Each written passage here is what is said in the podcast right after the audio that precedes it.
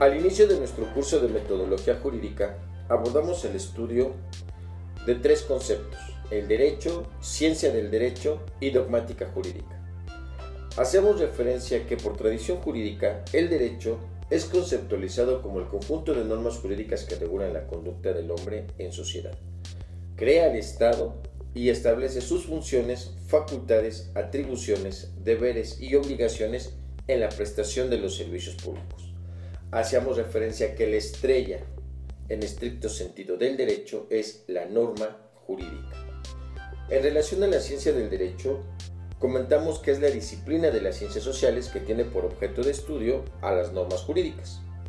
Este estudio se hace de manera sistemática, jerarquizada y organizada para obtener principios, axiomas y postulados que nos indican bajo qué condiciones se desarrolla el fenómeno de la aplicación de las normas jurídicas en la sociedad. En relación a la dogmática jurídica, hacemos referencia a que es el conjunto de conceptos y de los enunciados dedicados a la clarificación y a la explicación del sentido de las normas, elaborados y a la vez verificables o refutables mediante el análisis del lenguaje legal, formulando en el lenguaje metalingüístico respecto de este y que de él extrae dogmáticamente sus propias reglas de uso. Y hacemos referencia de manera concreta en relación a la dogmática jurídica, que puede caracterizarse comúnmente como la disciplina a la que denominamos doctrina, que determina y describe el material tenido por derecho sin cuestionar su validez. En este sentido, en relación a estos tres conceptos, platicamos que por lo que respecta al derecho, la estrella es la norma jurídica. En relación a la ciencia del derecho, obviamente la estrella sigue siendo la norma jurídica que va a ser objeto de estudio. Y en tercer punto, en relación a la dogmática jurídica, la estrella sigue siendo la norma jurídica, pero en cuanto esta, en estricto sentido, es estudiada y analizada y nos permite explicar el sentido de la norma. Y en este contexto hacíamos referencia que ese conocimiento que se desprende de la norma es lo que va a constituir la dogmática jurídica. En estricto sentido decíamos, la ciencia del derecho es el inicio, comienza con el estudio de la norma y la dogmática jurídica, como fin último, es el resultado, es ese conjunto de conocimientos y saberes que nos permiten aplicar la norma jurídica, obviamente con la intención de resolver los problemas que enfrenta la sociedad.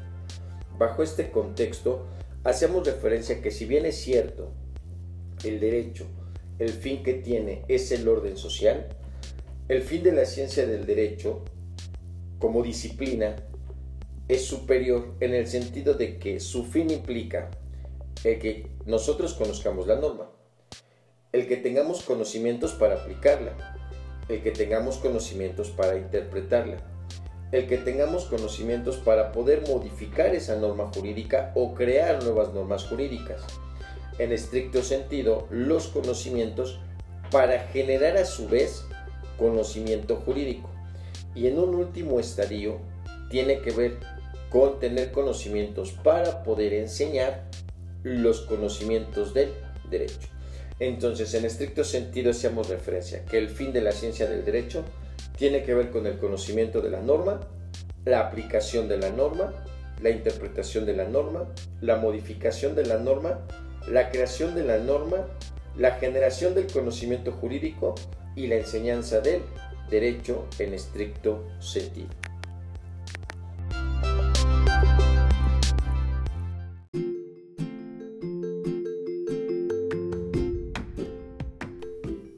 Metodología jurídica. La metodología jurídica es una rama específica de la metodología que estudia los métodos y las técnicas que se utilizan en el derecho. Es decir, es la disciplina que estudia los métodos y las técnicas que se utilizan para conocer, elaborar, aplicar y enseñar el derecho. Reconocemos que existen distintos métodos que se aplican en cuatro áreas del derecho o cuatro ámbitos del derecho. En la creación del derecho, en la aplicación del derecho, en la enseñanza del derecho y en la investigación del derecho.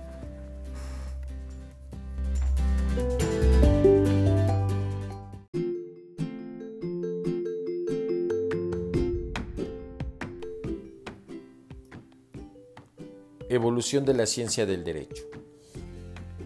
Tanto la ciencia del derecho como la metodología jurídica se han ido enriqueciendo a través de los años con la opinión de distintos juristas y filósofos del derecho.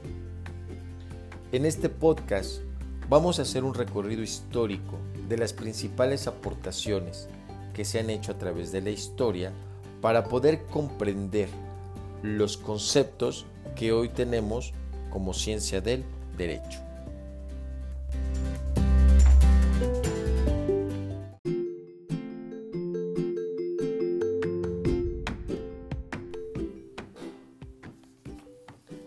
Federico Savigny. Federico Savigny fue un jurista alemán. Su nombre es Friedrich Karl von Savigny. Su fecha de nacimiento es el 21 de febrero de 1779 y su fecha de muerte es el 25 de octubre de 1861. Savigny fue representante de la Escuela Histórica del Derecho. En relación a la ciencia del derecho, Savigny considera que ningún estudio de la ciencia del derecho podría hacerse por separado o con empleo de uno solo de los métodos existentes en ese momento, pues cada uno fundamenta una elaboración peculiar de la ciencia del derecho. La elaboración histórica debe tomar el sistema en conjunto e imaginar lo progresivo, como historia de la jurisprudencia en conjunto. El sistemático ha de ocuparse de ver lo diverso en la unión de la evolución de los conceptos y exponer las normas según su conexión interna, y sólo así podría cumplirse el objetivo de la ciencia jurídica, que no es otro que presentar históricamente las funciones legislativas de un Estado. En relación a las fuentes del derecho, Savigny determinó que la materia del derecho estaba constituida por la ley positiva, por lo que reconocía la ley como fuente del derecho. Esta postura fue determinada en la juventud de Federico Savigny. Ya en su etapa de madurez, Savigny afirmó que el proceso de creación y aplicación del derecho no se realizaría mediante deducciones lógicas, sino mediante la percepción sensorial y de la contemplación inmediata de los modos de comportamientos concretos, que por su reiteración se expresaban como referencia en las relaciones de vida típicas y merecen ser considerados como nuevas reglas de conducta. En consecuencia, la formulación arroja un reconocimiento del derecho consuetudinario como fuente formal y una nueva formulación acerca de la interpretación del derecho. En este sentido, en relación a la interpretación, los métodos por los que propugnó Savigny fueron los de investigación o interpretación jurídica que han trascendido hasta el presente, el lógico, el gramatical y el histórico, armonizando con la noción de sistema. Reconoce al derecho consuetudinario como fuente formal y una nueva formulación acerca de la interpretación del derecho. Aquí el intérprete reconstruye la idea inherente a la ley, trasladándose mentalmente al puesto de legislador y repetir artificialmente su actividad a través de diferentes actividades, que son los métodos, que tienen que actuar unidos si la interpretación ha de seguirse, o, en casos extremos, cuando surge una nueva cuestión jurídica particular, remite a la contemplación del instituto y de ahí proceder a una nueva creación. En este contexto podemos observar que Federico Savigny nos hace referencia en cuanto a las fuentes del derecho que reconoce primero la ley positiva y en un segundo momento al derecho consuetudinario, es decir, a través de las conductas humanas que no están legisladas, podemos construir nuevas normas jurídicas, es decir, reconocer la obligatoriedad de esas conductas que deben de llegar a la transformación de una nueva norma jurídica.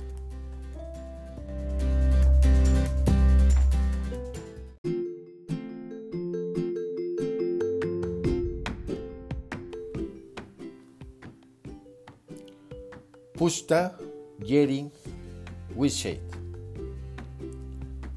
Estos tres autores fundaron la escuela denominada Jurisprudencia de Conceptos, que tuvo como característica esencial una adhesión formal al texto legislado, que en líneas generales se supone completo, preciso y coherente.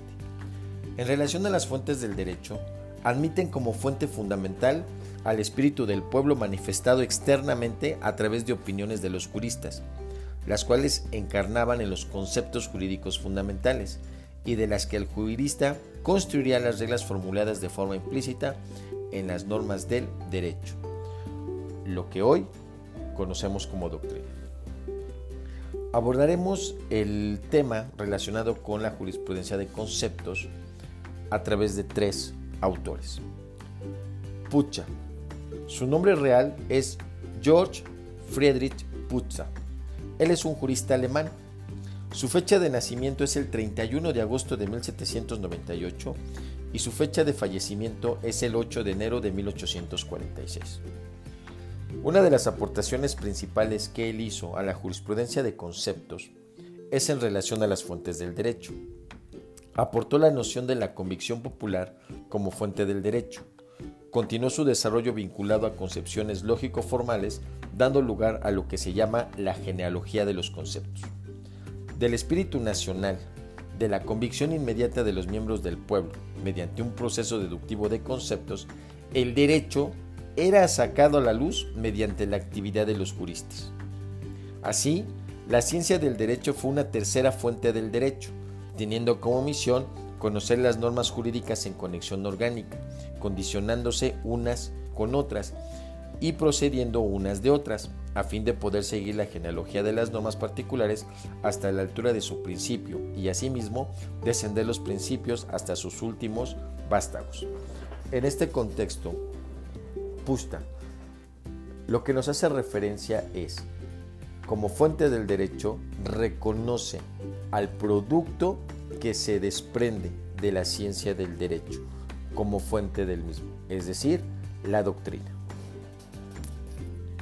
En un segundo momento tenemos a Rudolf von Jering.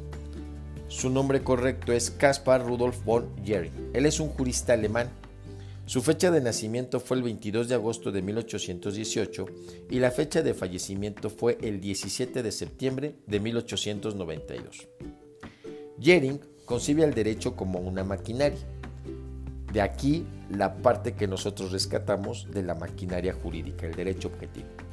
A la ciencia jurídica le reconoce la función de descomponer los institutos jurídicos particulares y las normas jurídicas relativas a estos en sus elementos lógicos y luego recomponer con métodos lógicos las normas ya existentes o crear otras, lo que a su vez, por procedimientos similares, permiten la creación de otras normas jurídicas y así sucesivamente hasta crear una pirámide de conceptos jurídicos que posibilite derivar de unos otros.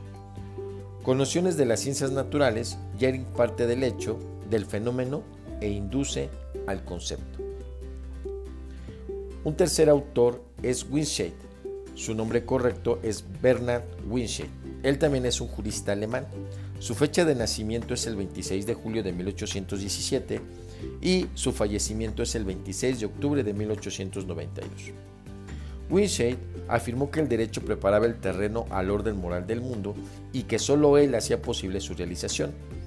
Comprendió la ley ya no como simple derecho positivo o mero arbitrio, sino como la sabiduría de los siglos precedentes que había sido reconocida por la comunidad jurídica, la razón de los pueblos condicionada históricamente y elaborada científicamente por el legislador. En relación a la interpretación del derecho, señala que el intérprete ha de buscar la voluntad racional del legislador y la historia consolidados en la ley. En tal sentido, en el proceso de aplicación de tales leyes, al igual que Savigny, requería la búsqueda del sentido que el legislador había otorgado a las palabras que tales leyes contenían. Debía el juez ubicarse en la situación jurídica existente al momento de promulgar la ley y determinar la finalidad que había perseguido.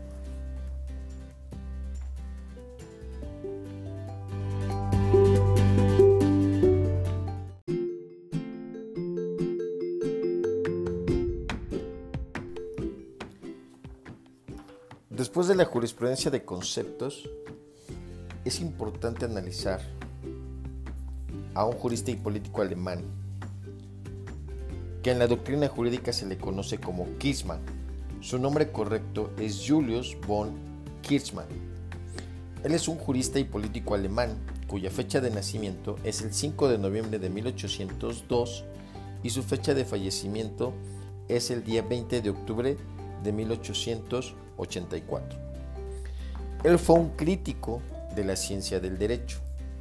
Para este autor, el jurista lo único que hace es comentar la ley, labor que consideró totalmente irrelevante si con trabajo científico que sería comparar, por cuanto se limita a determinar las lagunas del derecho positivo. En relación a las fuentes del derecho, negó el carácter de fuente del derecho a la doctrina emanada de las decisiones judiciales. Y en relación a la interpretación, negó el carácter científico de la jurisprudencia, en virtud de que ésta era un fenómeno contingente, resultante de analizar casos particulares por medio de los cuales los jueces hacían construcciones formalistas y conceptualistas que no permitían la universalidad y generalidad de las formulaciones científicas. Le negaba a la jurisprudencia el valor como ciencia y como técnica para resolver los conflictos sociales, sustentando en el aislamiento de tales formulaciones del sentimiento jurídico del pueblo.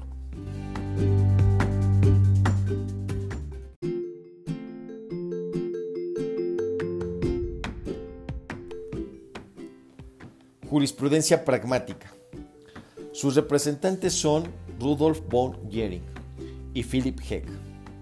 Recordemos que el nombre correcto o completo de Rudolf von Gering es Caspar Rudolf von Gering. Él es un jurista alemán cuya fecha de nacimiento fue el 22 de agosto de 1818 y su fecha de fallecimiento el 17 de septiembre de 1892. En el caso de Philipp Heck, él también es un jurista alemán cuya fecha de nacimiento es el 22 de julio de 1856 y su fecha de fallecimiento es el 28 de junio de 1943.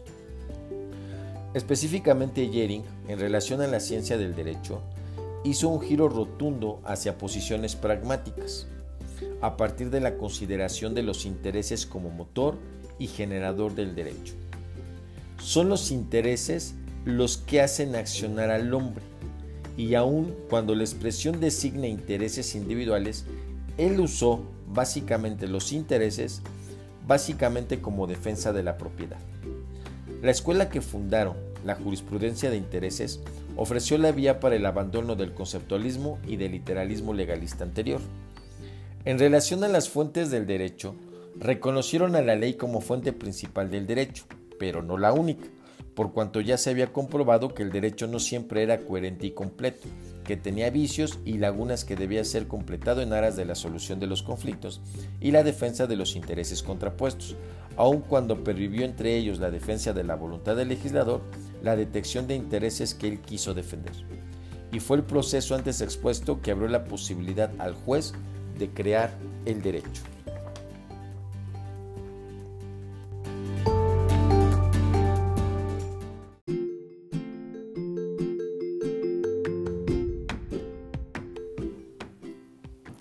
Fórmulas a priorísticas. Giorgio del Beccio fue un jurista italiano cuya fecha de nacimiento fue el 26 de agosto de 1878 y su fecha de fallecimiento el 28 de noviembre de 1979.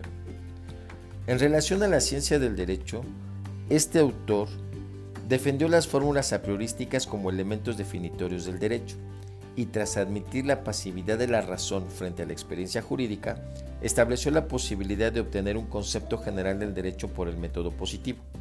Así, consideró al derecho como una realidad independiente de la subjetividad, reducida a la experiencia jurídica y de la cual se formulaban los conceptos y principios. Del derecho dijo que puede ser estudiado con los mismos métodos que las ciencias naturales.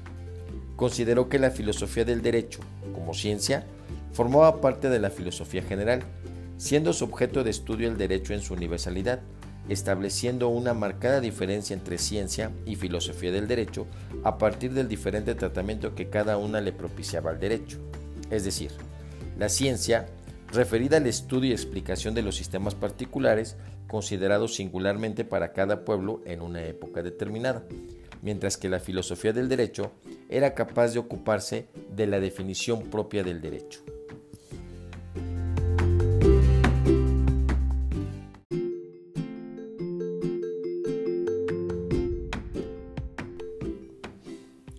El modelo de ciencia jurídica pura.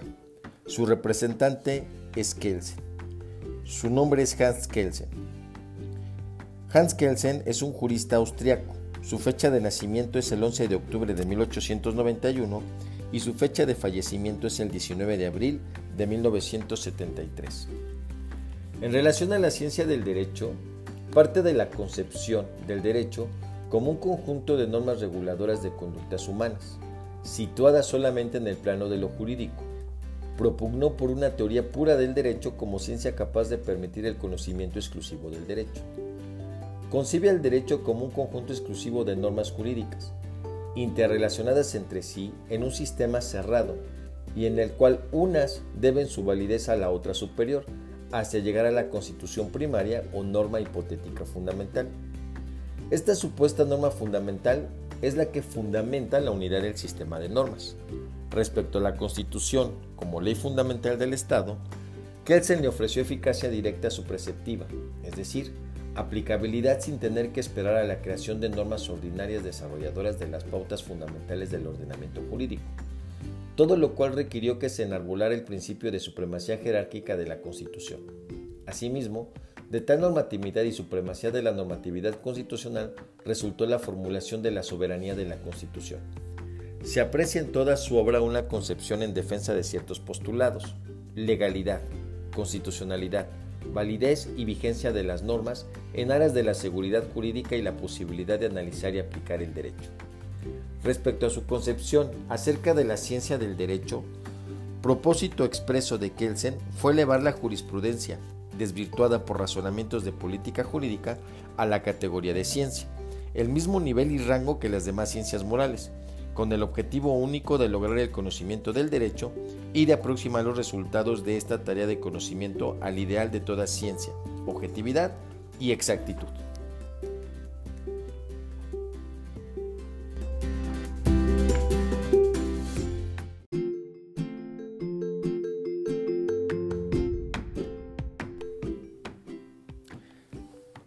Estimativa jurídica ideal. Su representante es Recasen Siches. El nombre completo es Luis Pedro Alejandro Recasen Siches. Él es un jurista guatemalteco cuya fecha de nacimiento es el 19 de junio de 1903 y la fecha de fallecimiento el 4 de julio de 1977. En relación a la ciencia del derecho, Siches señala que el derecho era resultado de una instancia determinadora de aquello a lo cual el hombre tiene que atenerse en sus relaciones con los demás. Certeza que habría de ser teórica y práctica, y especialmente certeza efectiva, de lo que habría de ocurrir con toda seguridad, conforme a los valores superiores de esa sociedad. Puntualizó que el derecho estaba constituido por complejos de significaciones normativas, dado para regular las relaciones sociales, una especie de quehacer humano que se hace por algo y para algo y que tiene, en otras palabras, la finalidad de defender y de realizar un ideal de justicia. Siches empleó los términos de derecho natural y derecho positivo. Designó el derecho positivo como un fenómeno cultural definible solo como una determinación que intenta regular las relaciones sociales conforme a un patrón al que se le atribuye una razón de preferencia sobre las demás maneras posibles de regulación. También designó al derecho positivo como el conjunto de normas jurídicas que constituyen la cristalización de una serie de procesos sociales que las engendran. Con una fuerte carga de naturalismo, este autor sitúa los valores, especialmente la idea de justicia, como centro del derecho, al extremo de afirmar que las normas no pueden obligar sino en cuanto se reconoce que el derecho positivo es algo justificado y en cuanto a esas normas dimanan de una autoridad legítima. La jurisprudencia, para Siches, es entendida como ciencia del derecho, como ciencia del sentido o contenido objetivo de la ordenación positiva, que tiene como propósito aprender el sentido objetivamente válido del precepto jurídico y en consecuencia entender la ley mejor de lo que la entendieron sus creadores, pensarla lógicamente hasta sus últimas consecuencias, según la lógica jurídica, la cual debe permitir extraer el sentido contenido autónomamente en la ley integrándolo con los valores vigentes que informan el derecho y que varían al correr del tiempo. Admite que las normas de derecho expresen una voluntad propia independiente del legislador que las creó y por lo cual tampoco las decisiones jurisprudenciales son válidas para todos los tiempos, sino que han de adecuarse conforme a los cambios sociales y en consecuencia reclama un estudio del derecho desde un punto de vista diferente al de la ciencia jurídica, un estudio sociológico en el que se indaga el proceso vital histórico que gesta y condiciona la creación, existencia, así como su modificación o caducidad.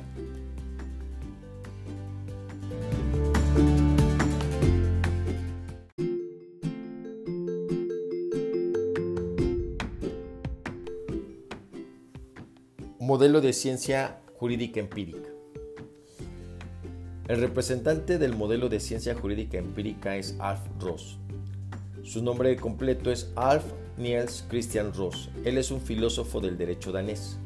Su fecha de nacimiento es el 10 de junio de 1889 y su fecha de fallecimiento es el 17 de agosto de 1979. Alf Ross aceptó que el derecho constituye un conjunto de normas a las que también designó como contenidos abstractos, solo obligatorias para los ciudadanos y de naturaleza directiva respecto a la labor de los tribunales por cuanto servían de esquema para la solución de ciertos fenómenos sociales, siendo este elemento el que determinaba la existencia de las normas. Por tanto, la existencia y vigencia de las normas de derecho dependían de que fueran aceptadas y observadas por los tribunales. Para Ross, el derecho vigente es aquel conjunto abstracto de ideas normativas que constituyen una guía para la interpretación de los fenómenos del derecho en acción. Las normas de derecho que eran obedecidas, vividas y que permitían predecir las decisiones de los órganos judiciales. Ross pretendió elaborar un modelo de ciencia jurídica pura que no fuese puramente descriptiva, sino un modelo de ciencia cuyas proposiciones pudieran ser comprobables sobre la base de la experiencia, en la que el estudio del derecho se realiza a través del empleo de los patrones tradicionales de observación y experimentación de las ciencias modernas y dirigido al contenido abstracto de las directivas. Su propósito en la elaboración de este modelo de ciencia fue el estudio de la conducta de los jueces en el proceso de solución e interpretación de los casos que se le presentan con el objetivo de poder hacer formulaciones acerca de las posibles decisiones sobre casos individuales, o en otras palabras, predecir los resultados judiciales.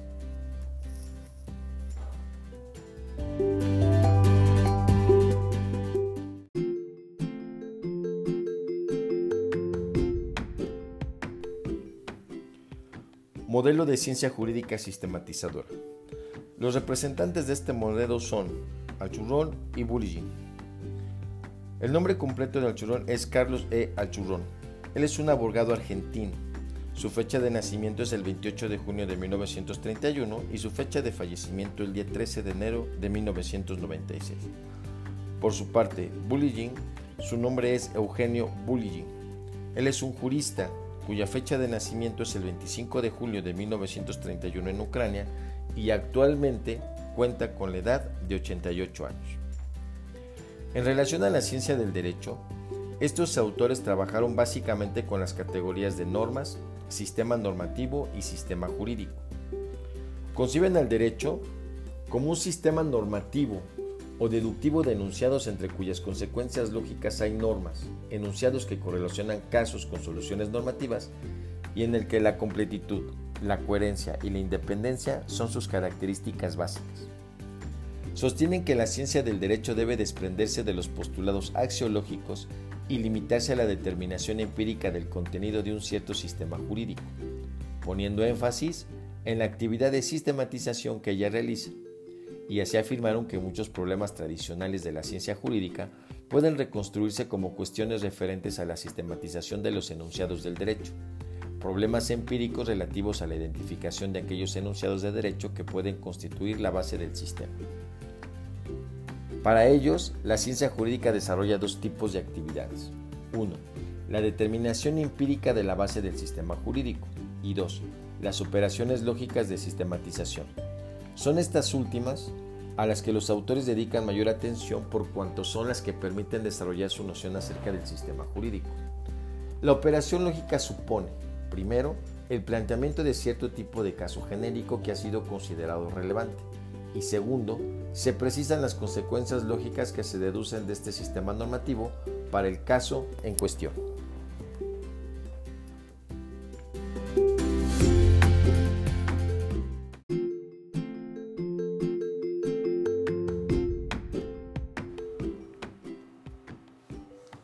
Es importante hacer un alto y tomar los postulados que establece Calzamiglia. Su nombre completo es Albert Calzamiglia Blankford. Él es un jurista español. Su fecha de nacimiento es el 12 de febrero de 1949 y su fecha de fallecimiento el 21 de julio del año 2000. Calzamiglia parte del criterio de que el derecho es parte de la ciencia del derecho, ofreciendo como fundamento para tal afirmación el hecho de que la no aceptación traería como consecuencia que no se pudiera reformular el derecho a partir de la jurisprudencia.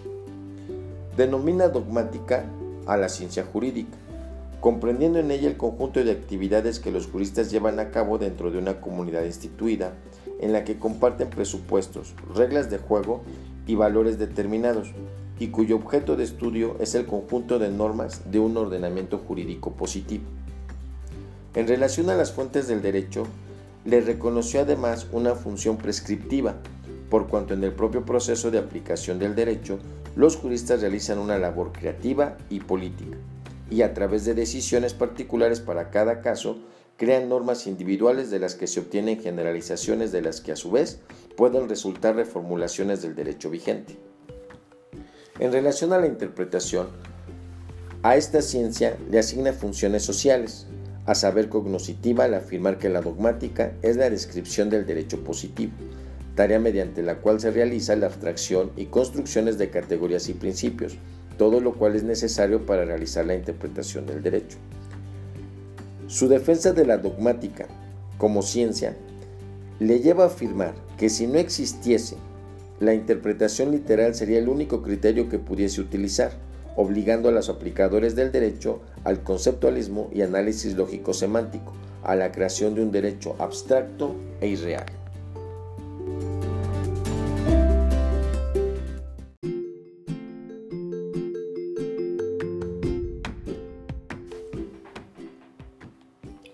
Modelo de ciencia normativa. Su representante es Carlos Esenino, cuyo nombre completo es Carlos Santiago Nino. Él es un jurista argentino que nació en 1943. Su fecha de fallecimiento es el 29 de agosto de 1993. En relación a la ciencia del derecho, Carlos Nino propone un modelo de actividad teórico-normativa, tendiente a reconstruir el sistema jurídico mediante la formulación de estrategias jurídicas encaminadas a hallar a los jueces en la búsqueda de soluciones que satisfagan el ideal de justicia y los principios axiológicos válidos dentro del marco del derecho positivo. Reconoce que una característica de la dogmática consiste en no reconocer que ella se apoye en presupuestos axiológicos bajo la pretensión de que ella consiste en una descripción del sistema positivo y que las soluciones jurídicas se derivan únicamente de las normas vigentes. El valor de las teorías jurídicas se debe a que tales dogmas proponen soluciones axiológicas que los aplicadores de las normas toman en cuenta para la solución de los casos que tienen ante sí y que no están previstos en las normas. Asimismo, tales valoraciones les permiten justificar su aceptación de las normas sancionadas oficialmente y la ampliación del sistema mediante el reconocimiento de principios que no derivan de las fuentes tradicionales. En relación a la interpretación, admite que, como resultado del proceso interpretativo de la norma, este no arroja resultados unívocos, producto de los diferentes factores de índole diversa que intervienen en el proceso de la aplicación de la norma. Ejemplo, las reglas, principios, valoraciones y principios y reglas no jurídicos, destacando además que la selección de uno entre los varios métodos interpretativos declara la postura valorativa que el juez ha asumido en el proceso. En su análisis de las diferencias entre los sistemas de derecho y la labor de los jueces, enfatiza en que estos deben encarar la discusión de problemas valorativos, ya que en las decisiones judiciales intervienen los criterios de justicia y las concepciones ideológicas de los propios jueces cuando asignan significado al lenguaje con que se expresan las normas, lenguaje, a su vez, que debe ser entendido conforme a los criterios prevalecientes de la comunidad jurídica a la que pertenece el juez o el aplicador de la norma.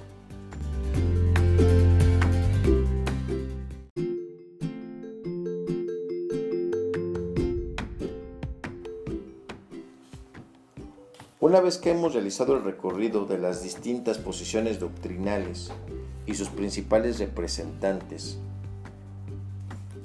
podemos llegar a la conclusión de que las normas jurídicas se construyen en la sociedad, es decir, la ley se genera en la sociedad. Una vez que es creada la norma por los legisladores en cumplimiento a los preceptos que dicta la sociedad, sabemos que dichas normas no siempre eran coherentes y completas, ya que tenían vicios y lagunas, por lo cual tenían que ser completadas. Y en este sentido es como la ciencia del derecho se ocupó del estudio de las normas para crear instituciones que nos señalaran qué establece la norma, cuáles eran las fuentes de las que emanaban y en estricto sentido cómo debían de ser interpretadas. Observemos nosotros que si bien es cierto, se parte de la norma positiva, también cierto es que es muy difícil apartado de los principios axiológicos, del deber ser o el fin que se pretende que alcance la norma, de acuerdo al acontecimiento histórico que dio origen en la sociedad para la creación y evolución de la norma. La ciencia del derecho no nada más ha servido para describir la norma jurídica ni las instituciones que emanan de ella, sino también la norma jurídica ha servido desde el punto de vista de la ciencia del derecho a su evolución. Es decir, al momento en que nos damos cuenta que existen vicios y lagunas, eso le permite al legislador, a la sociedad, a través de la crítica o la reflexión que hacen los juristas, de modificar o crear nuevas normas jurídicas. En este sentido observamos nosotros cómo hacen una descripción de lo que debe de considerarse fuente del derecho y que el día de hoy culminan con las fuentes del derecho que ya conocemos como construcciones dadas y en el mismo sentido la evolución que se genera de los sistemas de interpretación jurídica. Observamos nosotros cómo cada representante y cada posición doctrinal llevan un discurso en relación al contenido de la ciencia del derecho y los métodos que se aplican, hasta dónde realmente es una ciencia del derecho, incluyendo autores que critican que no alcance el carácter de ciencia. De la defensa y de la crítica de la ciencia del derecho es como el día de hoy, en la actualidad, nosotros tenemos ya una base de conocimientos relacionados con el derecho, con la ciencia del derecho y con la dogmática jurídica. Y en este sentido, la relación que guarda con la metodología jurídica al establecer cuáles son los procesos, cuáles son los métodos, cuáles son las técnicas que se aplican en los ámbitos del derecho, tanto para la creación de las normas jurídicas como para la aplicación del derecho, la aplicación de dichas normas jurídicas, la interpretación de dichas normas jurídicas y en el mismo contexto la investigación jurídica que se puede realizar sobre dichas normas jurídicas y la enseñanza del conocimiento que se desprende de la investigación jurídica a través de la ciencia del derecho.